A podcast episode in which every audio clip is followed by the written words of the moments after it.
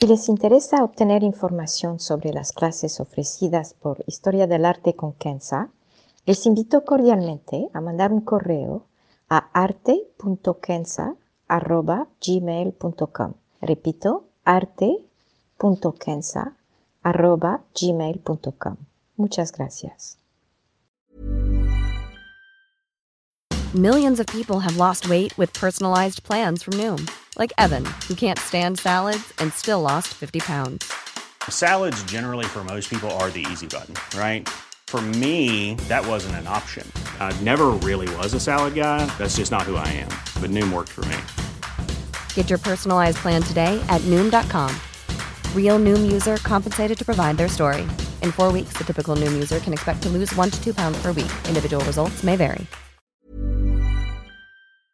Historia del arte con Kenza.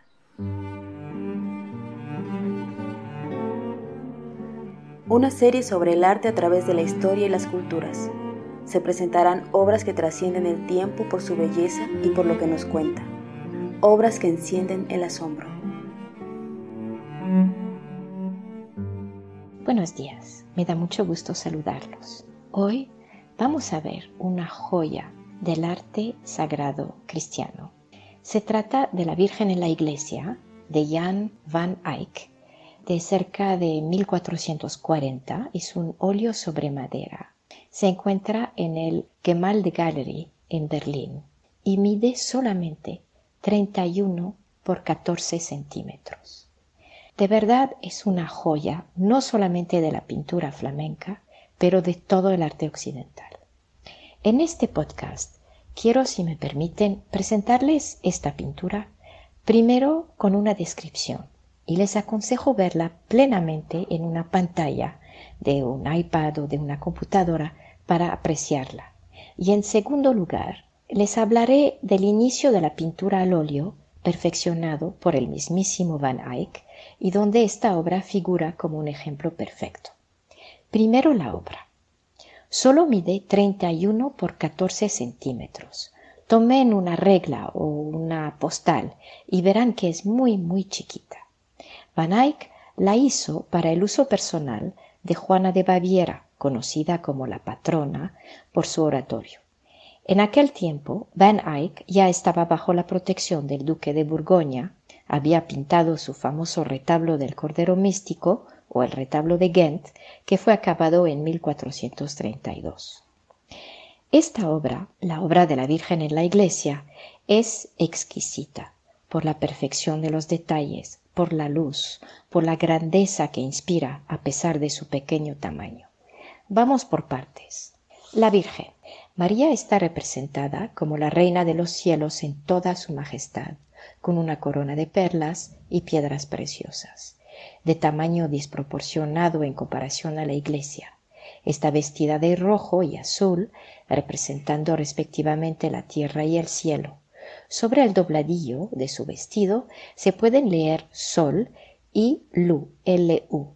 Lo último, lo más probable, parte de la palabra lux, L-U-X, que significa luz en latín.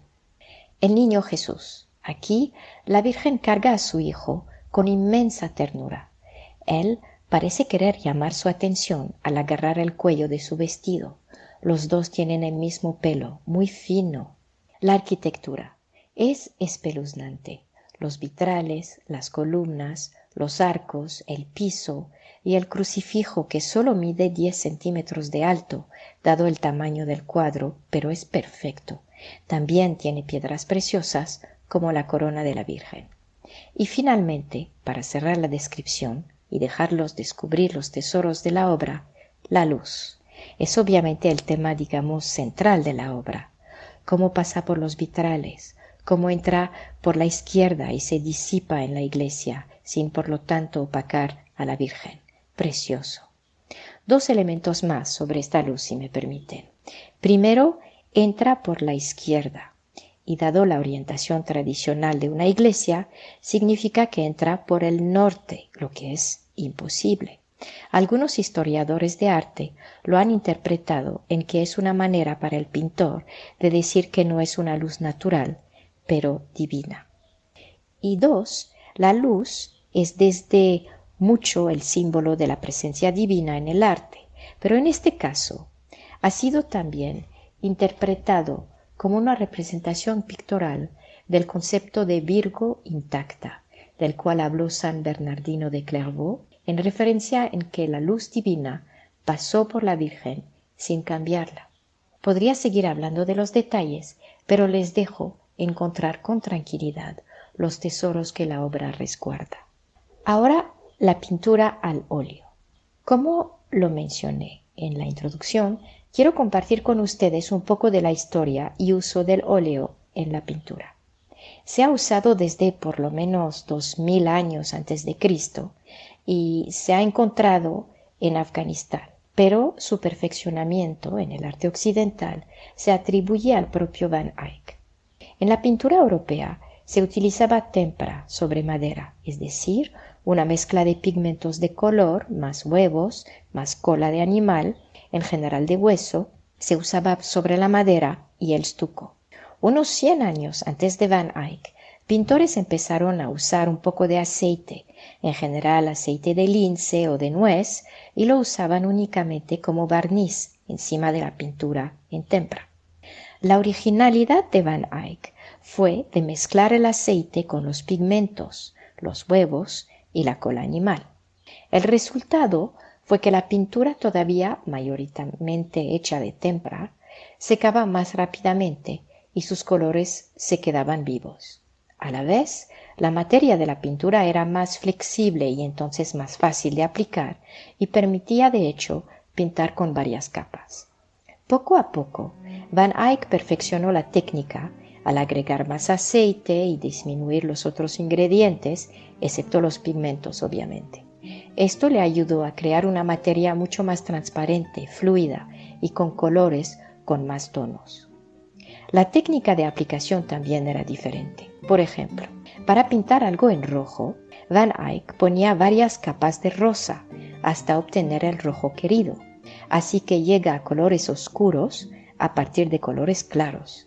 Pintores más tardíos y hasta hoy en día usan la técnica opuesta, es decir, usan un color oscuro, como podría ser el rojo, y le agregan el blanco para rendirlo más claro. Para concluir, esta técnica desarrollada por Jan van Eyck le permitió realizar maravillas, como esta pintura que tenemos a la vista. Es la razón, creo, por la cual tenemos la impresión que hay una radiación de luz interior en la escena. Es extraordinario. Y Van Eyck abrió el camino a obras exquisitas. Lo tenemos que agradecer y yo a ustedes por escuchar el podcast. Muchas gracias.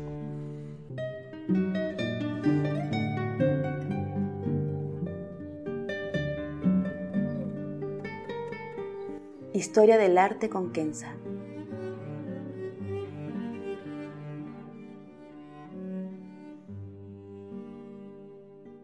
Para ver las obras que se presentan en este podcast y a la vez descubrir otras que podrían despertar su asombro, les invito a seguirnos a través de la cuenta Instagram Historia del Arte con Kenza.